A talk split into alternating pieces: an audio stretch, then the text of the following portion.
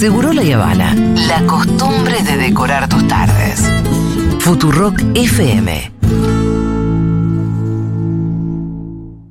Vamos a escuchar el resumen y acá sí lo van a escuchar a Cunio Olivarón, entre otras melodiosas voces, hablar sobre el, la necesidad del uso de las togas de los jueces argentinos. Personalmente, por lo que vengo viendo que hemos estado escuchando gente de cámaras de comercio y demás, eh, algunos valores en, en algunas cuestiones, algunas retenciones y demás, sé que, que hay alguna, algunas este, controversias con la ley de pesca, ¿no? Pero son todas cosas que con el diálogo se pueden, se pueden subsanar. O sea, no, no es necesario decir no nos gusta la ley. O sea, ha habido modificaciones mucho más violentas e innecesarias a veces. Y con respecto al DNU, que lo siguen criticando, ¿no? En el 2020 quedamos encerrados en contra de los derechos constitucionales de la gente. Sí poder trabajar, sí poder hacer un último adiós. Y nadie cuestionó nada. La pregunta es por qué ahora cuestionan todo cuando no se ha tocado ni un solo derecho de los trabajadores ni de la gente que... O sea, ¿ustedes han notado algún cambio en la vida de los, de la- de los argentinos a partir del DNU? No se aplicó El DNU, DNU. sí, el DNU está en vigencia, la ley no está en vigencia porque se está tratando, pero el DNU se aplicó, ahora están pidiendo suspensiones de cosas que ni siquiera analizaron. Bueno, sí, por supuesto, a los sindicatos no les gusta perder caja, esa es la verdad. Todos dijimos en la Corte en un fallo Peralta que para defender los derechos constitucionales había que permitir que la Constitución siguiera vigente. Y si hay crisis económica, señores, no va a haber Constitución vigente. Si hay crisis económica, señores, no va a haber Constitución vigente. Si la crisis nos lleva a los extremos que podemos temer, ¡No son democráticos! no va a haber Constitución vigente. Lo que dijo el doctor Barra será cuestión que le, deberías preguntar a él, qué es lo que quiso decir. Nosotros entendemos precisamente en el marco de la emergencia que tenemos que ser muy cuidadosos, los legisladores tienen que ser muy cuidadosos cuando, digamos, dimensionan eh, esta transición que estamos viviendo por la gravedad de la situación, por la urgencia de la, de la situación y por lo inédito de la situación. Argentina está atravesando un momento inédito de una decadencia pocas veces vista o pocas veces comparable. ¡Solo al Padre Santo! Creo que el doctor Barra fue en línea con eso, ¿no? Con entender que por favor tomemos cartas en el asunto y salgamos de este, intentemos entre todos salir de este desastre. Y te repito, el gobierno entiende que efectivamente parte de dar vuelta esta, esta ecuación de decadencia por un país que empiece a, a- a crecer y que empiece a generar empleo y que empiece a terminar con la inflación y que se vaya transformando de a poco en un país un poquitito más normal, es parte de que los legisladores hagan su parte, que el Congreso trabaje en consecuencia y que efectivamente entendamos que de no avanzar vamos a seguir inmersos en la decadencia en la que estamos eh, y que cada vez va a ser peor. Este es el papel fundamental del Estado, del gobierno, de un buen orden en esta comunidad organizada. No, no utilizo el término por accidente, sino que me estoy refiriendo al título que precisamente el general Perón utilizó para su clásica conferencia en 1950 en Mendoza. La comunidad organizada se llama. Y estas ideas están ahí. Bueno.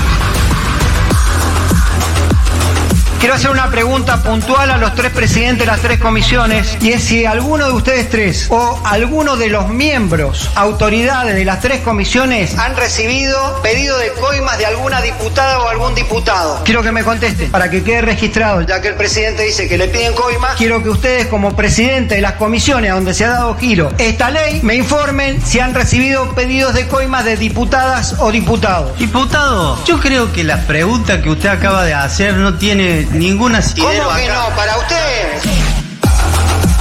Recién la, la diputada Stolbizer hizo unas referencias a la parte medioambiental. Estamos de acuerdo, pero yo le pediría que los temas medioambientales los tratemos después de que venga la exposición sobre eso. Tomamos nota igual de las preguntas que las va a responder la subsecretaria. Todo lo que usted dice está previsto y, y está. Hay algunos errores cometidos que vamos a, a reformar. Bien, ¿cuál es la gran idea? Ah, la toga, vamos a la toga. El año 1919, el año que nacía mi papá, eh, hubo un famoso profesor, Osorio Gallardo. Se escribió un libro que se llama El alma de la toga. El alma de la toga, toga, toga, toga. ¿Y a qué obedece la toga? Es distinción ante personas que integran un juicio. Da en 28 capítulos, que no se los voy a contar, los invito a que compren el libro, por la zona de tribunales lo venden. Y sí, las cosas cambian. Somos más libres, somos más modernos y nuestras mentes están más abiertas. Perdí las elecciones, estuve un poco triste, pero me fui a dormir y agarré mi libro de tesis doctoral, que es sobre la re- recurrencia corporativa y mafiosa de los partidos políticos en la Argentina. Y dije, si yo no hago nada y no trato de romper esta hegemonía dominante que va a intentar el Kirchner peronismo de nuevo, porque me peleé un poquito con mi ley, vamos a terminar en la peor de las Argentinas. Se me levanté convencida. Me encontré con todo mi equipo y le dije, tenemos que apoyar mi ley. Y Macri había tenido una reunión con, con otra gente donde habían tomado otra decisión. Era como esperar unos días. Yo dije, ¿qué focus group ni focus group? No hay que hacer ningún focus group ni nada. Acá hay que ir directo. Si nosotros no votamos lo que hay que votar, la Argentina va a volver a la situación de falta de credibilidad que tuvo durante todos los meses anteriores en el gobierno anterior. Massa mintió tanto que dejó una base, digamos, es como si estuviéramos en una gelatina. Estamos en una gelatina. Y en esa gelatina nos estamos moviendo. ¿Quieren que nos hundamos o quieren que salgamos? Bueno. No va a haber constitución vigente.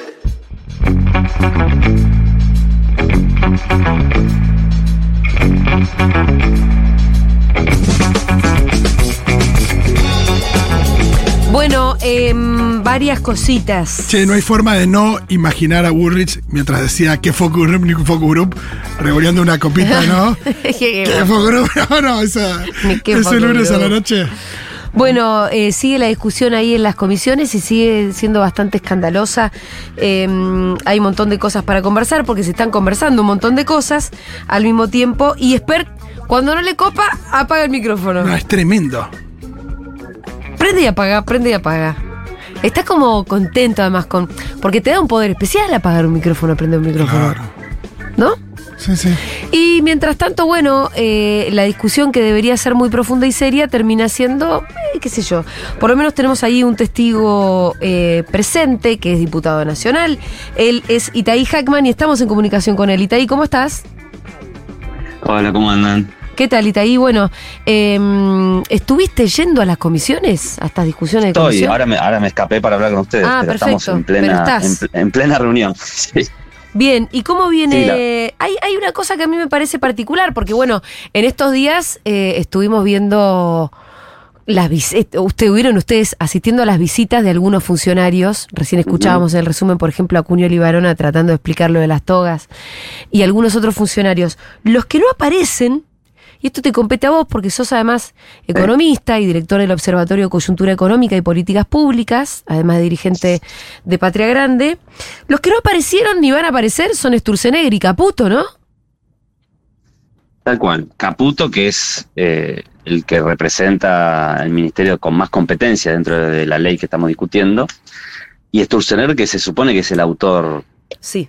real, ¿no? El autor intelectual de todo este paquete de leyes, que yo creo, eh, Julio, que hay que pensarlo como un combo. Es Sí. decir, es el proyecto de ley ómnibus que estamos discutiendo desde ayer y el DNU, que no estamos discutiendo, que eh, cada- el DNU son 365 artículos, esta ley son 664, estamos hablando de 1100 artículos prácticamente que modifican cientos de leyes en un proceso express entre el DNU y esta ley, en donde pretende cambiar prácticamente toda la regla del juego de la sociedad argentina eh, de un saque, ¿no? Y, y se enojan porque queremos preguntar, porque queremos opinar, queremos dar un debate. O sea que hay un problema, antes de ir, si querés, al contenido de lo que estamos discutiendo de las leyes, hay un problema muy serio de qué concepción tiene esta gente de la democracia, ¿no? Eh, donde básicamente este, deciden pasarse por encima todo, el Congreso, este, a cualquier procedimiento elemental institucional, lo cual es paradójico porque se suponía que los republicanos eran ellos, ¿no? Sí. Y nosotros éramos los que, bueno, es exactamente al revés. Ayer fue una cosa, no sé si ustedes lo vieron, pero eh, Contanos. entre desprolija, improvisada, eh, no respondiendo a ninguna pregunta. Entonces, la actitud, y bueno, y, y la frase que ustedes resaltaron recién de Barra, diciendo si la crisis económica se profundiza, no hay constitución vigente. Bueno, si vas sumando, si vas sumando todo lo que está pasando, la verdad es que desde el punto de vista democrático es muy preocupante. Es demasiado. Eh, es interesante lo que me decís, desde el punto de vista democrático es impactante. Yo la verdad que estoy desde el primer, desde el día que de la, de la cadena nacional del DNU, mirando sobre todo no a lo que va a ser el bloque de Unión por la Patria, porque ya me lo puedo imaginar, eh, aunque obviamente si te llamamos también es para que vos nos des tus, tu perspectiva, sino ni tampoco la Libertad Avanza y el PRO, sino las otras fuerzas políticas donde hay dirigentes que tienen, qué sé yo, 30 años en esto. 40 años haciendo política, 40 años transitando las instituciones y que de verdad sorprende que vayan a consentir, eh, si es que no, no rechazan, porque aparte el DNU se tiene que rechazar, y votar a favor de, de esta ley ómnibus. Uno de verdad se pregunta, ¿para qué hiciste política toda la vida si al final no importaba nada? No sé, ¿cómo, cómo, que, cómo viene ese poroteo? Para mí ese, sí. Para mí, para mí ese es, Julia, es el, el, el punto nodal, porque con esos bloques, eh, estamos hablando del radicalismo, estamos hablando del bloque que se conformó que lidera Pichetto, donde está la coalición cívica, los diputados cordobeses, los socialistas de Santa Fe, etcétera.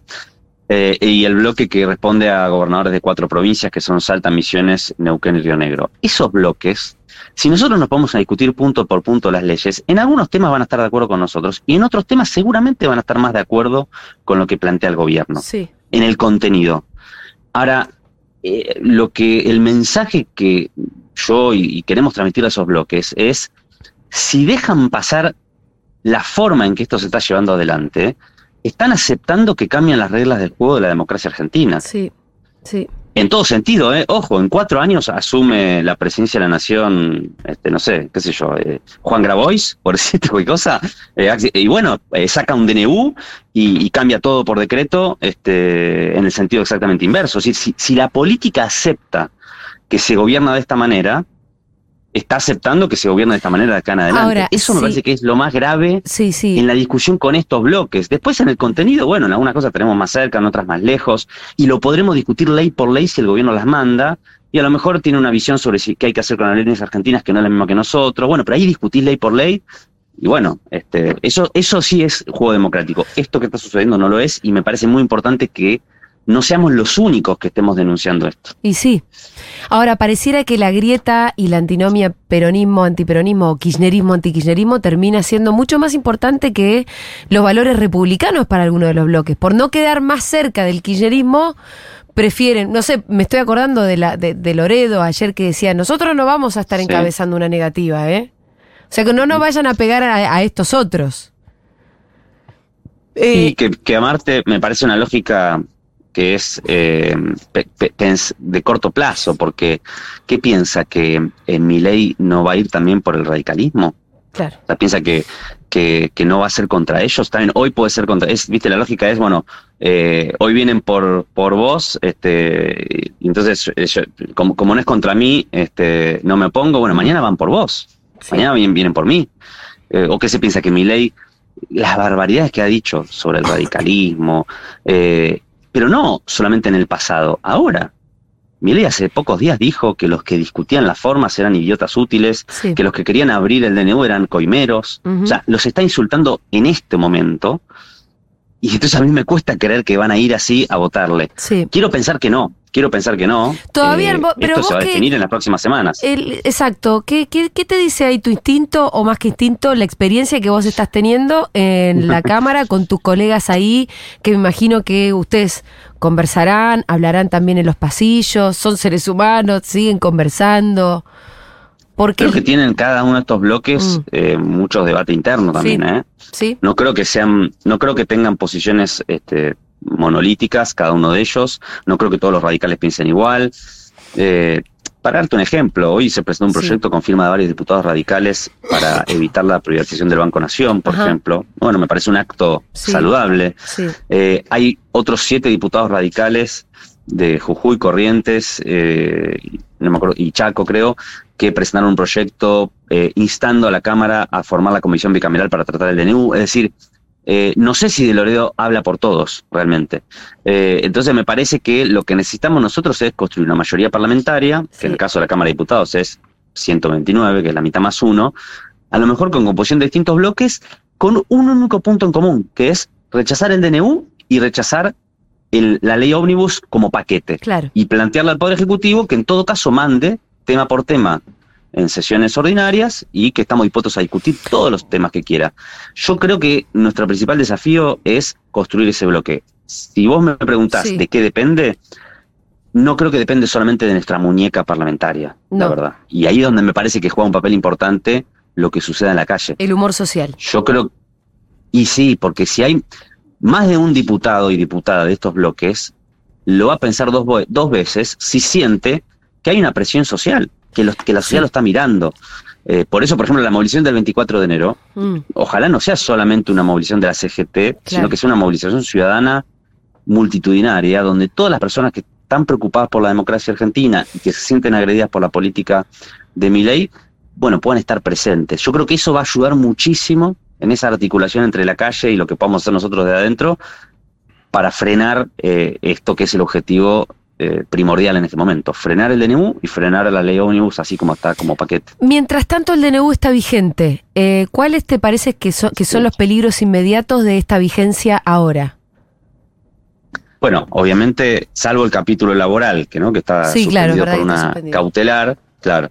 Eh, bueno, lo que está pasando con los alquileres, ¿no? Me imagino que vos Mm. tendrás gente conocida que te cuenta Sí. lo que está pasando, este, eh, cómo están aumentando vertiginosamente los precios y for- eh, conveniándose, digamos, este, forjando nuevos contratos con cláusulas este, de cualquier tipo, de actualización trimestral, en el mejor de los casos, en el mejor de los casos. Bueno, eso ya está ocurriendo. Y, y digamos, eh, el problema de eso es que aunque mañana lo rechacemos, el DNU en el Congreso, o mañana, el día de mañana, el mes que viene, la Corte Suprema de Justicia, este, no sé, voltee eh, el DNU, esos son ya lo que se llama derechos adquiridos. Bueno, vos sos abogada, yo no, pero eh, lo, que, lo que ocurre mientras está vigente el DNU eh, no es retrotraíble, y eso, es- eso es lo más, lo, lo más grave. Claro, pero por eso uno dice, bueno, a ver, ¿se, puede sí. vender una empresa en este tiempo? Eh, esa Claro, la pregunta de, de es... las públicas no, Sí. de las del Estado no, porque este, lo que hace el DNU es convertirlas en sociedad anónima, pero la privatización, es decir, declarar sujetas a privatización, está en el proyecto de ley de la ley ómnibus, Claro. eh, que es lo que estamos discutiendo en el Congreso. O sea que vender una empresa este, este, con el DNU solamente no, no lo pueden hacer, sí la conversión a sociedades eh, anónimas. Eh, por eso te decía lo del alquiler. Después hay otras cuestiones que, no- no- no que son más puntuales, pero también afectan. Por ejemplo, el DNU elimina eh, la regulación que hay sobre las comisiones que cobran las tarjetas de crédito, eso ya va a impactar directamente en el corto plazo. Totalmente. El tema de la prepaga que va a impactar en el corto plazo. Ya está impactando. Eh, todas esas cuestiones son cuestiones muy puntuales, pero son todas, cada una de ellas va a impactar en el bolsillo de la gente en lo inmediato, ¿no? Eh, después hay otras cuestiones que son más de fondo, como la derogación de la ley de, llamada ley de abastecimiento, que, este, bueno, en todo caso es un instrumento que el Poder Ejecutivo no tiene, pero convengamos que tampoco mi ley lo, lo iba a usar este, durante, durante su gobierno. Eh, así que lo, lo más grave te diría es lo que está pasando con eso, y sí, obviamente, si uno lo junta con el, la ley ómnibus, de conjunto es un combo de básicamente de habilitación a todo tipo de eh, remate de patrimonio público, de saqueo de recursos estratégicos de la Argentina. Hay un régimen de grandes inversiones que básicamente le dice a las empresas pueden venir a hacer lo que quieran con los recursos naturales de nuestro país. Obviamente de privatización de todas las eh, empresas públicas.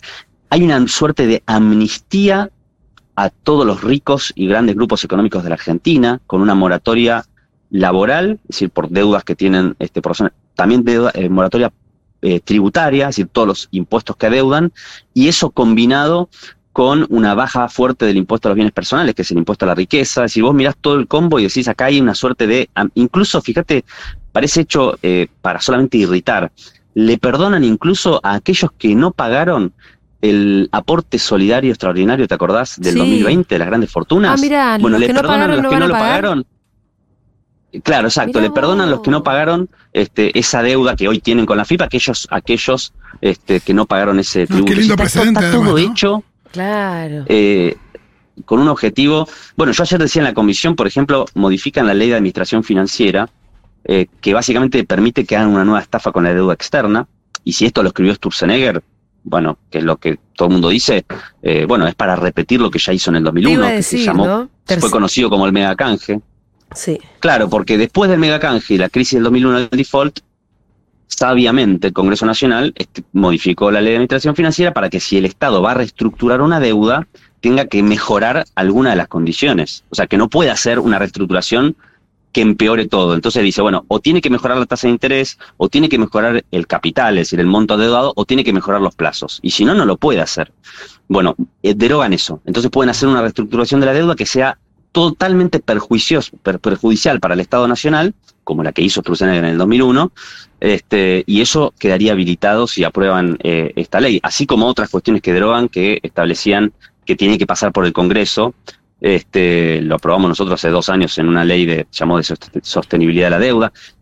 Es una podría seguir una hora más, ¿eh? Es una cantidad de cosas que metieron entre el DNU y la ley, interminable e inabarcable. Ninguna de, de, por supuesto, de estas reformas va en beneficio de, de la gente y, por supuesto, está todo reñido con la legalidad y la constitución en cuanto a las formas, ¿no? Pero eh, se observa mucha audacia al mismo tiempo y decisión, ¿no? En un sentido completamente contrario al que quisiéramos. No hay algo de esa audacia, no de la de estos tipos, pero de audacia eh, que necesitamos eh, o que hubiéramos necesitado, que necesitamos en un futuro.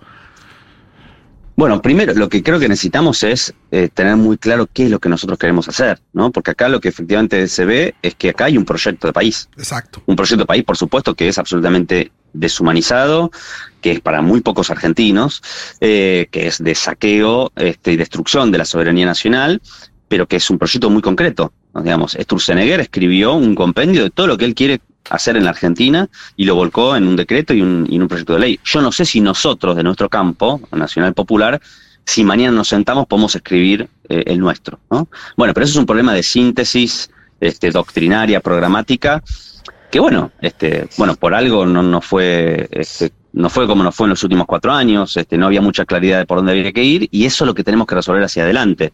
Eh, sin duda. Lo que sí digo, y repito lo que dije antes, eh, respecto a la audia- a la audacia.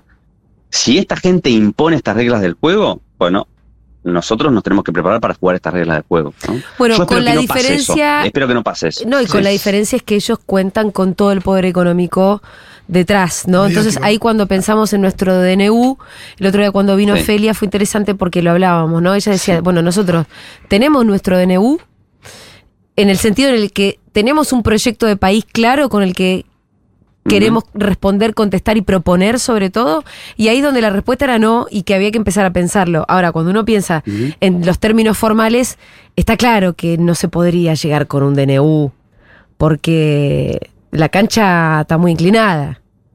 Entonces, La cacha está inclin. si ellos llegan con esta prepotencia de querer dar vuelta una como una media al país con un DNU, y bueno, tiene que ver con los poderes que los bancan detrás, ¿no? Por supuesto, tiene que ver con el poder que Además de lo la bancan, que hoy son los únicos que los bancan. Hoy, hoy el único sostén que tiene el gobierno de Milei de banca es eso, son los grupos económicos que se benefician con estas, este, con estas. Podemos eh, decir reformas. que una parte de la es población lo votó hace poco, ¿no? Por eso, por eso. Claro, bueno, por eso digo, eso, la legitimidad de origen sin duda está y es lógico, digamos, acaba de asumir hace, este, ¿qué va a ser? ¿Un mes? ¿Hoy no? Hoy hace, Sí, creo hoy se que cumple un mes. se cumple un mes. Eh, bueno, eh, bueno, lógico, no es que el 56% que lo votó mañana, probablemente no va a salir a la calle mañana este, a putearlo. Ahora, eh, la política, si a, si a estas reformas eh, estructurales le sumamos la política económica que están llevando adelante, no nos olvidemos, Milei hizo la devaluación más grande de la historia de Argentina, Sí. eh, está licuando los ahorros de los argentinos con la política monetaria y va a aplicar un tarifazo brutal en los próximos meses. Bueno, a mí me resultaría difícil pensar que la gente, una parte importante la gente que lo votó, esté muy contenta con lo que está pasando y con lo que va a pasar en los próximos meses. Entonces, la verdad es que en el único sector en el que se está apoyando es en los grupos económicos. No creo que se esté apoyando en la, pensando que se va a apoyar en la sociedad argentina, porque el ajuste no fue a la casta, como él dijo. Él dice, yo soy el primer presidente que su- eh, hizo campaña diciendo que iba a hacer un ajuste y ganó. Eso es una verdad a medias, porque él dijo reiteradamente que la- iba a ser la primera vez que el ajuste no lo iba a pagar la gente. Mm. Y el ajuste lo está pagando la gente eh, en un ciento por ciento y va a ser uno de los ajustes más grandes de la historia argentina y nos va a hacer recordar a, a las peores crisis económicas que hemos tenido. Entonces, yo veo difícil que él pueda sostener esa legitimidad social mucho tiempo. Creo que va a querer gobernar con los grupos económicos, pero grupos económicos también, eh, Julia, que lo van a usar a mi ley. Mm. Y cuando la imagen de Milei empieza a decaer en, eh, por, por esta situación económica, le van a soltar la mano y le van a decir, mira, este, ahora arreglate solito. No pasó muchas veces en la historia argentina, ¿no? Eh, hace poco Eh, salió, salió Guzmán eh, y algunos otros también referentes o economistas que dicen que la dolarización ya arrancó. Por Sí. un lado, porque se está dolarizando la deuda con el, no sé, con el Bopreal. Y este también con la idea de que los argentinos están empezando a vender sus dólares para poder vivir. ¿No? Entonces están saliendo los dólares del, del colchón. ¿Y ¿Qué opinas de estas teorías? ¿Te parece que arrancó Me- la dolarización o no? Me parece que es posible pensarlo, sí, porque hay, hay indicios de que van en, en esa dirección. Eh, lo que están haciendo con la licuación de los ahorros de la gente, ellos dicen que es para sanear las cuentas del Banco Central, pero la manera en que eh, las famosas LELIX y todo eso, Sí. pero la forma en que lo están haciendo es básicamente licuando a la gente. Hoy si vos tenés un plazo fijo, eh, el plazo fijo está muy por debajo de la inflación, entonces o, o perdés parte de tus ahorros en términos reales o te vas al dólar, ¿no? Bueno, eso más el Bopreal, que es este bono que le ofrecieron a los que tenían deuda este, comercial, son todos pasos que pueden ir en la dirección de una dolarización que anuncien en un futuro. Para eso tienen que también conseguir dólares y eso implica un acuerdo de financiamiento. Yo no sé si lo que van a anunciar hoy a la tarde, porque supuestamente llegaron a un nuevo acuerdo con el Fondo Monetario Sí. Internacional, implica una inyección de dólares. Hoy no veo condiciones para la dolarización, pero no me parece para nada este, descabellado pensar que lo que están haciendo ahora no es, un, pro- es su programa económico, sino que es simplemente el trabajo sucio, el ajuste, para luego, de acá a unos meses, y con algún tipo de acuerdo de financiamiento, anunciar la dolarización como el verdadero plan de estabilización de la eh, eh, economía argentina. Y ahí tenemos que prepararnos para una batalla ideológica muy fuerte para explicar por qué el camino a la dolarización no solamente no va a resolver los problemas que tiene la Argentina, sino que va a empeorar todos los problemas que tenemos. Eh, ¿Se sabe algo más de- del acuerdo que pueden haber llegado con, con el FMI en estos días? Yo no tengo información porque solamente vi en los diarios ¿no? que, que salió este, esto de que supuestamente hay un acuerdo y que hoy en la tarde van a, Sí. a- a anunciar. Para mí lo determinante ahí es saber si implica que viene más dinero, o sea, si, si el Fondo Monetario Desembolsa. va, claro, si, si van a endeudarse Sí. con el Fondo Monetario Internacional. Recordemos que mi ley fue sumamente crítico con la deuda externa general y, y con la deuda del FMI, Sí. ¿no? O sea, hay algunos que dicen que en realidad lo que está llevando adelante es un programa económico macrista, porque si vos efectivamente te pones a mirar, no solo por los nombres propios de Caputo, todo lo que está haciendo mi ley tiene mucho más que ver con el programa económico que planteaba Macri que con muchas de las cosas que el propio Milei dijo. Bueno, y el hecho que Sturzenegger, que elaboró este programa, se supone para Bullrich, no para Milei, ¿no? Las leyes. Sí, hay una suerte de este, copamiento o, este, de la política económica por parte del macrismo. Entonces, este, no, me, no me, me llamaría la atención si anuncian más deuda con el Fondo Monetario Internacional, que bueno, obviamente este, puede ser pan para hoy, hambre para mañana, ¿no? Porque está claro ya sabemos por la historia reciente argentina que endeudarnos con el Fondo Monetario Internacional este, solamente nos va a empeorar los problemas de inestabilidad económica y además que nos sigue hipotecando el futuro. Y Tai, no te quiero sacar más tiempo porque veo que ya llegó Bullrich a la comisión. Así es, ahora vamos al, al segundo bloque. Así que bueno, ¿cu- ¿cuáles son los temas que se vienen ahora en el segundo bloque?